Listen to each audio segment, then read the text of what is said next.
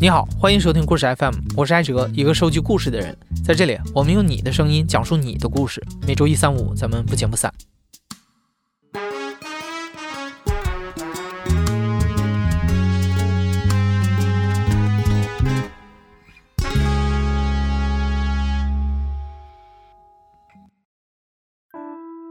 前不久，故事 FM 播出了德云社相声演员阎鹤祥的采访，尤其是在下集的访谈里，阎鹤祥非常直接地点出了相声行业目前存在的一些问题，其中就包括被饭圈的影响啊，演员的学历偏低啊，演员缺乏创作能力啊这些现象。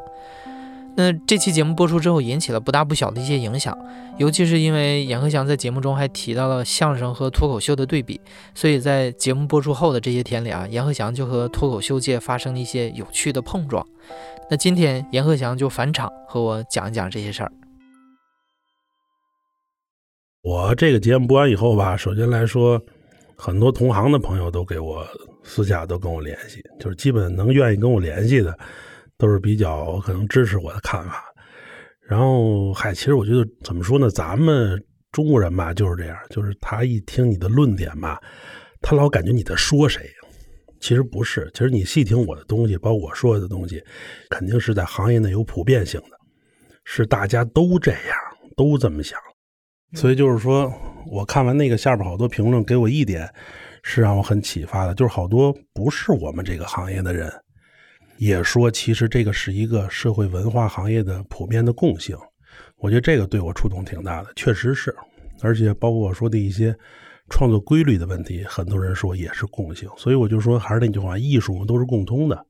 然后还有一个让我很没想到的是，就是对脱口秀行业，可能大家都是对这个事可能反应还挺大。然后当天那个李诞啊，还有那个。好像单立人那个石老板，对，好像都通过各种方式，然后联系了一下，然后我们又互相交流一下看法，包括好多我看脱口秀大会上的那些个演员，然后也包括庞博啊，后来也也跟我聊两句，之前我也看过的。嗯，之前和这些脱口秀演员没有接触过，之前没有接触过，之前其实一点都没有接触过，但是通过这个事儿的话。我们建立了一点联系跟接触，然后我就觉得是我说那些话，我觉得肯定是对他们应该是就是有共鸣了。还是我说那句话，就是有共鸣了，肯定是我说到了一些他们之前也想到的问题，因为他们对相声也不了解。很多人给我的反馈是，他们没想到说相声的里边会有这种见解跟这种看法的人，然后他特别愿意跟我们做一下交流，然后我觉得这个是一个好事儿。然后可能下礼拜好像我去上海有一个 GQ 那个论坛，可能我跟庞博有一个对谈呀，就相声跟脱口秀这两个行业啊，算是第一次这两个行业有对谈吗？对对，我就早就应该有了，早就应该有了。然后这个事儿让我还挺高兴，说实话挺兴奋的，因为同是搞语言行业的人，其实我们有很多的共同语言，就是一聊。大家有很多东西是一拍即合的，因为我们在台上都感受过这种观众的反馈，所以很多对节奏啊、对所谓的包袱啊、梗的这种把握是一样的，其实是同行，其实是同行。然后，如果包括你看，我跟李诞也聊，如果能打破这个壁垒，有一个沟通的话，对双方都是一件特别好的事儿，是一件绝对是双赢的事儿。对，我觉得上次一些脱口秀界的朋友，嗯，他听到之后被击中的一个原因，就是你说到脱口秀，其实他不应该学西方的一些语言方式，其实应该琢磨中文的一些表达方式。对对对，按道理来说，这要跟过去，比如像我们天桥地上有这种江湖门派之见的话，我是不应该说这个话的。这我们行话，这叫刨自个儿的买卖，你不能把这个过给人家。能举个例子吗？你比如说。门派之见，脱口秀现在他家其乐融融，大家都是一家的，都不会如是何如是何。但如果随着发展，职业化程度越来越高，它一定会有各自独立的派别跟集体的，一定会有互相攻击的成分。因为为什么说相声这个行业从古至今它会有些问题呢？因为它跟别的行业的区别在哪儿呢？它不需要协作，你一个乐队，你得有贝斯吧？你得有弹琴的，你得有架子鼓，你得有唱歌的，这几个人离了谁都不行。但唯独说相声不是，说相声是离了谁都行。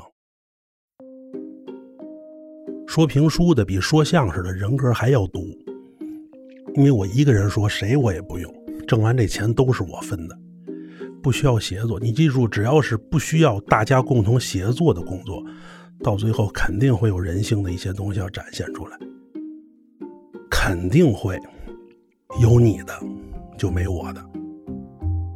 但是我相信，在今天这个社会，大家已经社会发展了，大家受教育的程度都提高了，肯定不会像过去似的那么严重。但是你记住，还是那句话，有人的地方，它就有江湖。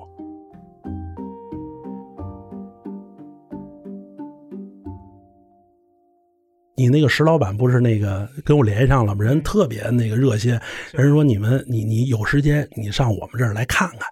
然后我说行，我说您上我们那儿也看看，咱们互相学习嘛，取长补短。你上次不是说不敢去看，这样会怕误解为你是去偷艺？对对对，你看这就是，所以你看我插一句啊，就说你那个问题，就是相声它成型以后，它会有一些行业壁垒，包括行业版权方面的一些行规。你看我们过去有行规，就是说我们到别的剧场去听相声，必须要跟人家打招呼，这是为什么呢？就是怕偷艺。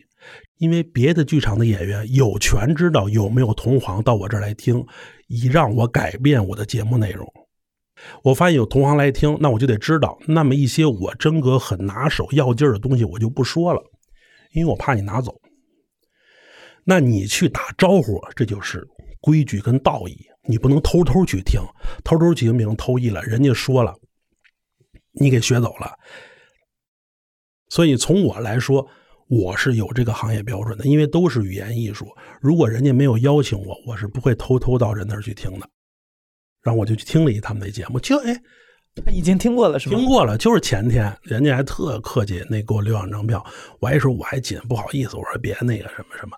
然后人说说没事你来吧。我是觉得应该买一票。石老板特别热情。对对对，然后我就去了，去了人家还紧跟我托付，人说我们这场。不是最强阵容，你说您您还包含着听？我说您千万别这么说，我说咱都一样，这互相学习。所以这是第一次现场听脱口秀。对对，我第一回现场听脱口秀，然后其实感觉还是挺好的。第一，让我感觉观众特别年轻，这对我们来说，其实谁都想抓年轻观众的市场。第一，他购买力强，他消费力强，但是应该没有德云女孩年轻。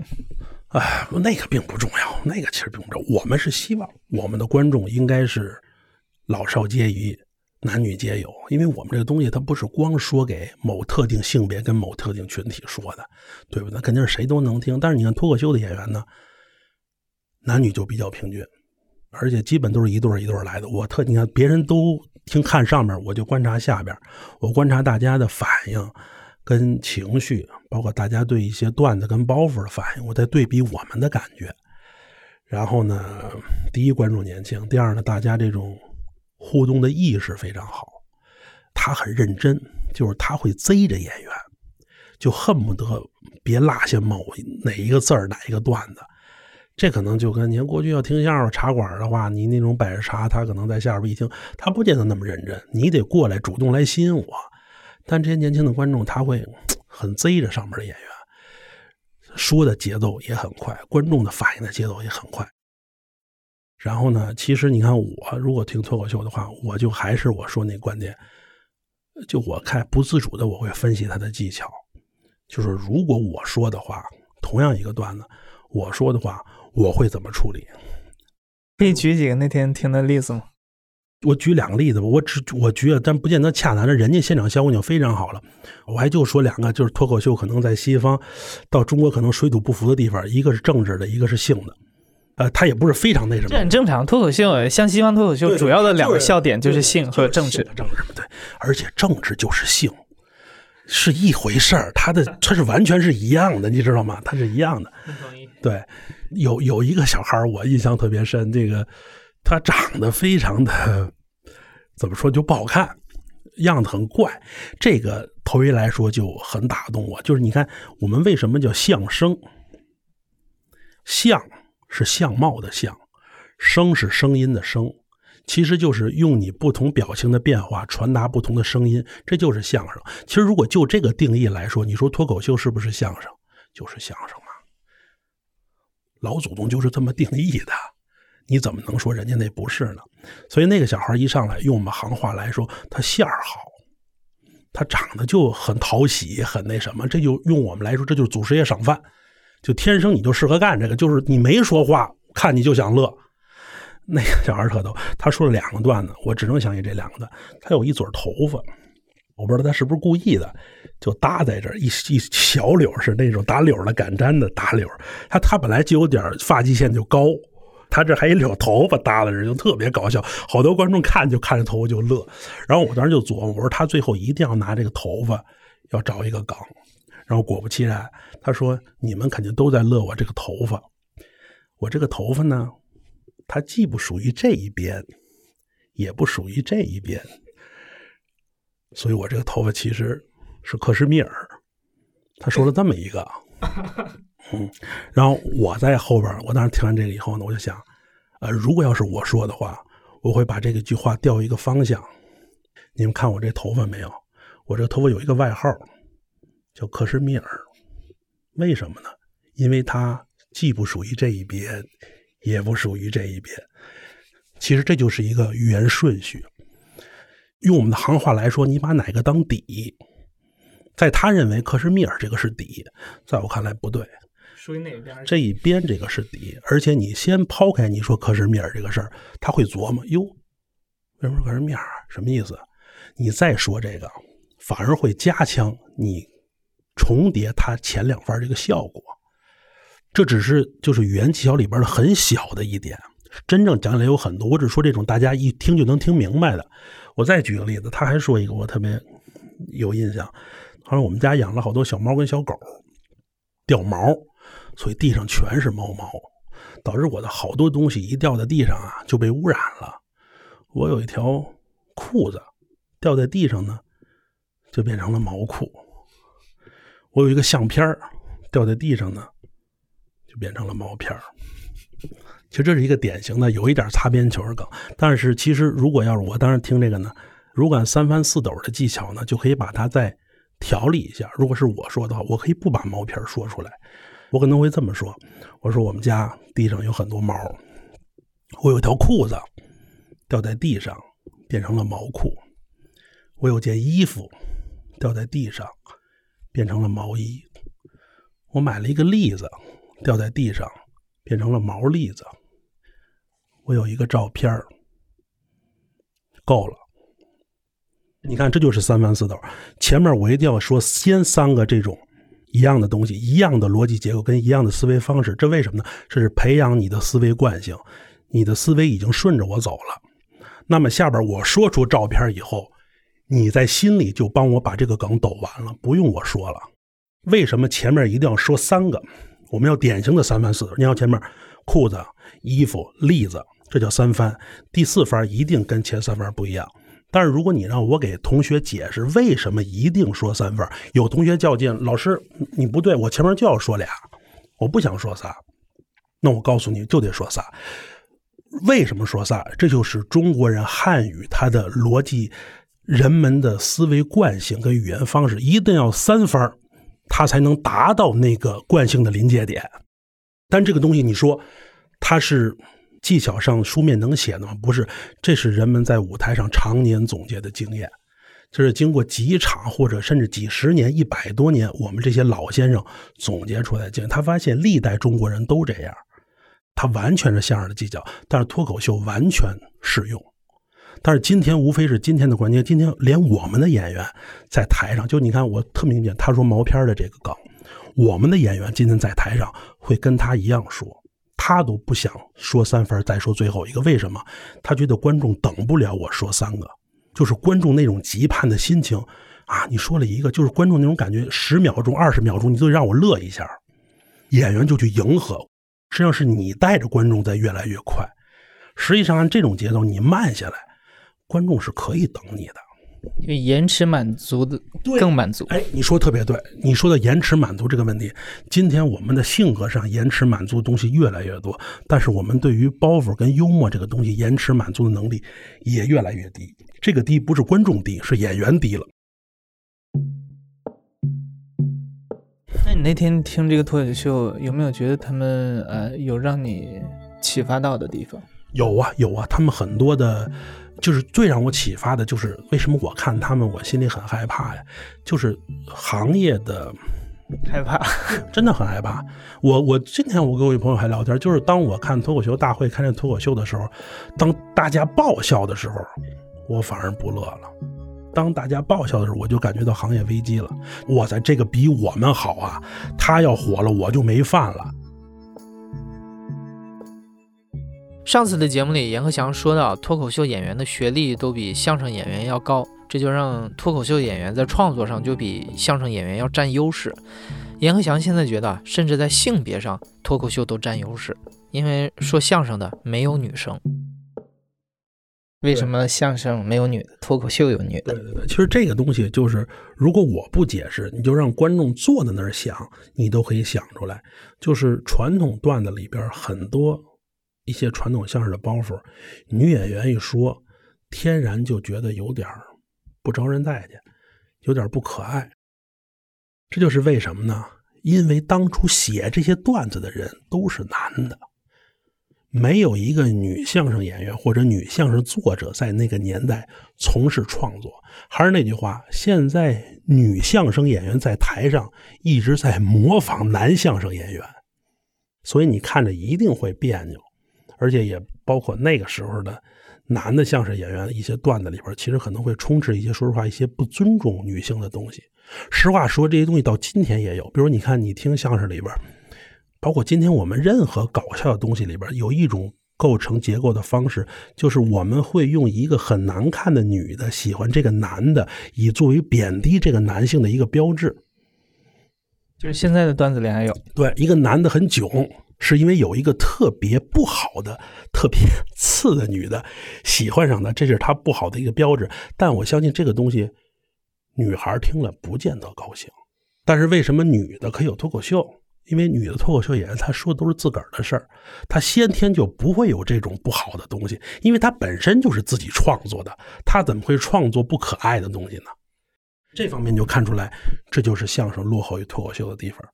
你在演员上，因为你职业性的问题，已经造成了性别壁垒，你是不是比人家已经落后了？你少了一半的人才来源，你也少了一半故事的来源。其实女性题材。都是人嘛，都占这个世界的一半嘛。她有她的生活，她有她的梗。所以你看，我看脱口大会，我印象特深，有一个那女的叫什么来着？就是杨丽吧，那个那就特别好啊。她那个东西就特，在我来看就很高级啊。就是说啊，一个我就喜欢跟那些我配不上的男的在一块儿。如果大家看到我跟一个我配不上男的在一块儿，大家第一个会想啊，这个女的有点东西啊。而且我谈恋爱有一个原则。就是我一定要主动的追求别人，因为我只想和我配不上的人谈恋爱。就是当我和我男朋友同时出现的时候，我不想听到别人说什么他们两个看起来好般配啊，这是男才女貌，我觉得不好听，你知道吧？我希望大家看到我们的时候先沉默，然后过了几秒钟说，这个女的有点东西哈。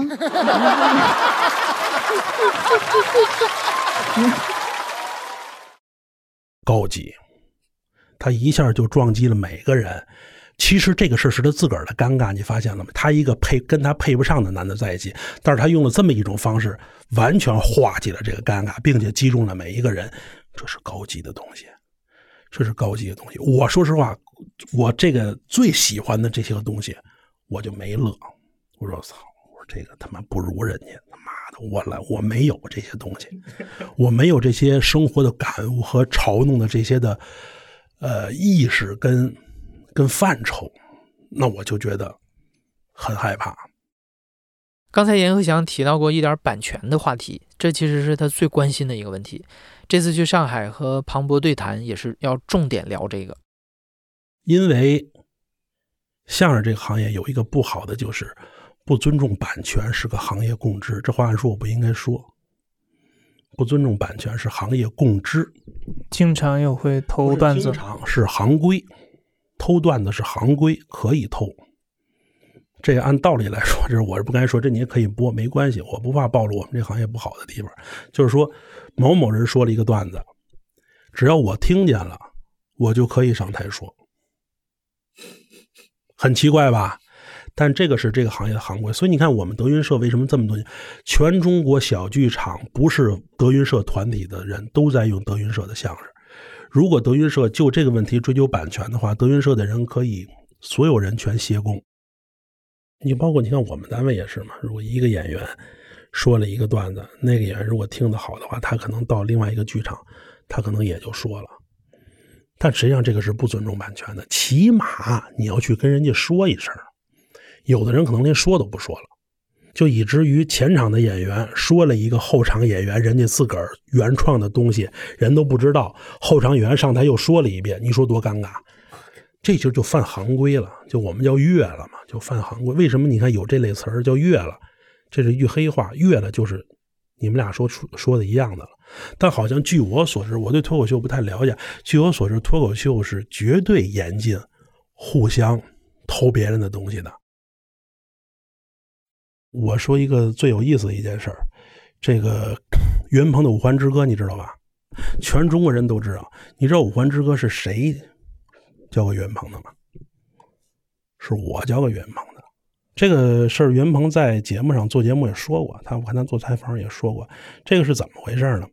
我听这个《五环之歌》的原本也不是我原创的，是我记得我在某一个可能是是不是电台呀，还是什么什么，是我一个朋友给我念叨唱这个。所以今天岳云鹏唱的《五环之歌》不是原版的《五环之歌》，因为他只听了一半岳云鹏只听到这儿，后边的他不知道，因为我当时没唱，所以他那个版本打这儿就改了。终于有一天。呃，你要修到七环，修到七环怎么办？你比五环多两环。这两句是他后加的。我告诉你原版怎么唱，想听吗？非常想。啊，五环，你比四环多一环。啊，五环，你比六环少一环。有人说你离市区太近，有人说你离市区太近，呃，有人说你离市区太近，可你比四环还远着一，你比四环还远一环。有你有人说你离市区太远，可你比六环还近着一环。啊，五环啊，五环，你把北京城绕了一个圈。我听完这五环之歌呢。我觉得挺好玩我就在后台就哼哼来的。哼哼完了以后呢，被我们社另外一个演员听到了，他觉得挺有意思，也哼哼了一下。这个演员又哼哼给再另外一个演员，再另外演员哼哼，被袁鹏听见了，他再到台上去哼哼这《五环之歌》，慢慢才有了今天的这个发展跟状态。但是如果你看，如果从按道理来讲，如果要是我说。就说版权的问题，其实岳云鹏应该问一问这个东西一开始出自什么地方，因为比如说很有可能，比如说是别的演员，他之前在台上已经演了，或者来说呢，别的团体在台上已经演了，你再说就不那么合适，他总有一个人家先拿出来演的问题。这个其实你看，就是我刚才说那个问题，并不赖岳云鹏，是因为所有人都这样。就是我只要听了一个有意思的东西，我不会顾及它的版权，我上台马上就说，说的好，效果好，那就是我的。所以你看这个问题，因为后来我知道这个《五环之歌》，人家之前是有一个人写的这个东西，导致什么呢？为什么后来这么多年我没提这个事？导致我很尴尬。就人家会以为是因为不管怎么说，人家看我跟岳是一个团体的。人家好像这个变成是我从外界把这个东西拿到了我们单位，你懂我意思吧？但是这东西我又没有说，但终就导致，所以这个东西的误会常是什么？就是因为这个行业整体大家的认知，但其实这个事儿是一个严重的侵犯。你不记得最早是从谁那儿听的？我真的想不起来，我记得是某一天是哪个网上的一个段子，什么电台。但是后来我我听说这个东西，人家就是。不是说这个东西是特别的没有名，这个东西是确有其人的。因为我后来网上我看有人议论这个事儿，就有人议论这个《五环之歌》不是原创。那当时我就脸红了，因为是从我这个渠道传进来的。而且岳云鹏如果听说这个东西是外边的，他也不会用。因为我们单位自个儿，因为一开始我们都用我师傅的，徒弟用师傅就无所谓了，所以这个版权意识就没有那么严。其实你看相声跟脱口秀，如果要是，甚至我跟李诞他们说，我说我特别想做一档就关于中国人说话的节目，咱们这个节目就聊说话的技巧。其实相声脱口秀大家都认为，哎呀是在聊梗，在大逗大家乐，其实不是，就是我刚才说似的。就是说话的技巧。中国人的语言本来就是偏含蓄的这种习惯，我们有很多很多说话的技巧是蕴含在这个语言文化里边的。你看现在那个特别火那个节目就是《演员就位》，那不就是聊演技吗？那既然演技的节目能聊，那么说技的节目为什么不能聊呢？你都是那些什么相声大赛呀，包括。呃，脱口秀大赛啊，包括我们那个，比如相声有新人，都在评价段子，他可乐，他不可乐。那好，我们就来做一期聊他为什么可乐，他为什么不可乐的节目。我觉得可能也是个试水，但我觉得这是一个可做的一个东西。啊，我现在想象不出来，到时候如果你们一起搞一个节目的话，穿着大褂的和 穿着便服的在一起。所以，其实你看，这就是一个误区。大褂这个东西跟相声没有绝对的关系。为什么相声要穿大褂呢？因为过去民国的时候，这个大褂是便装。那个时候穿大褂演出，跟咱们现在穿着圆领衫、T 恤，他们脱口秀现在在台上演出是一样的。他们现在是不是台上穿便装，连正经的演出服都不穿？这就是相声的原生态。那个年代是个人出来就穿大褂。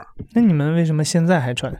所以你看吧，这就是一种形式上的问题，就是我们形式上认为穿着大褂搬个桌子那个是传统相声，我们在 copy 一种形式，但它不是 copy，它是内容的东西。所以以我的观点，相声这个东西早就应该把大褂跟桌子这种方式要取掉了。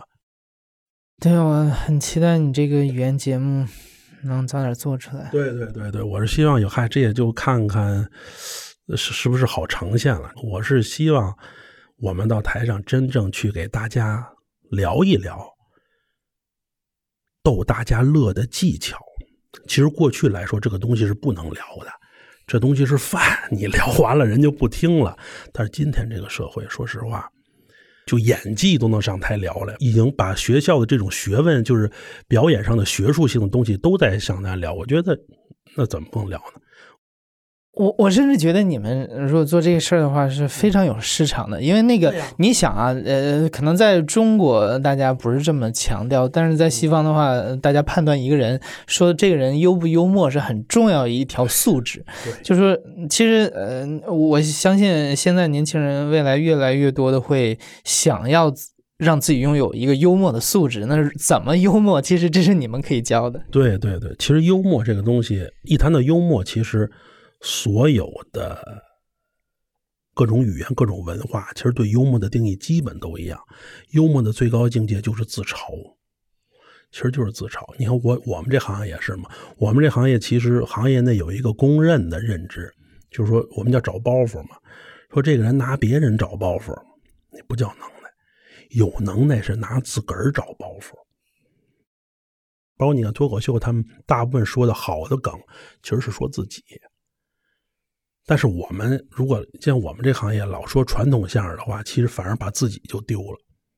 你要说自己，就必须说当下的事儿了，因为你是当下的人，所以说说谁都简单，说自己最难。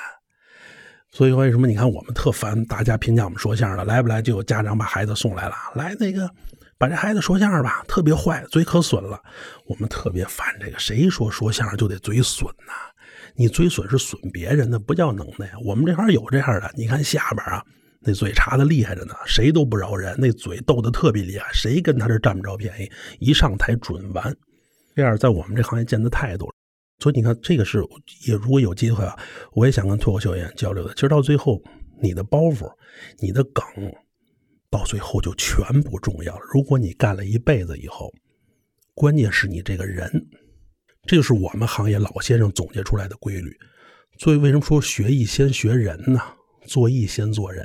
你干了一辈子以后，你发现你台上的一切包袱、一切你的段子，跟你的人格是离不开的。我觉得这个点就是特别好，因为尤其在这个这个呃现在这个新媒体时代，嗯，就是大家特别强调说你构建出来一个人设的东西，就是跟你当下的自己是脱离的。对对对，这个人设这个东西我是极讨厌的。我在很多场合都说，现在演员提人设，你是个演员呐，你的工作就是到舞台上去塑造各种各样的人，你怎么好意思提人设呢？就甚至有的演员说我的人设会影响我角色的塑造，那你就别干演员了。你已经不能再塑造人物，你私下的生活的状态都已经影响你的工作了，你就可以辞职了。你还干它干嘛呢？其实好多人说我是我是艺人啊，心里说我是明星。你问啊，你拿你拿采访问，你说你是什么？我是个演员。但是心里他绝不是这么想，他做的每一件事都对不起。他说他是一个演员，所以你看这点我师傅说的对。他说很多做艺的人一辈子不是在做一个演员，他一辈子在模仿一个演员。这也是包括我跟脱口秀，如果有一天他们，我觉得慢慢慢慢，可能因为现在中国最老牌的干脱口秀的演员可能。也干的时间不会是太长，但是我相信，如果他们干了几年，又比如干了一辈子脱口秀，七十八十了，老脱口秀表演艺术家了，在上台的时候，他们一定会了解这一点的。就是到那个时候，你就发现，你钻了的什么梗啊，什么包袱段子呀，不重要，重要的是你这个人是个什么样的人。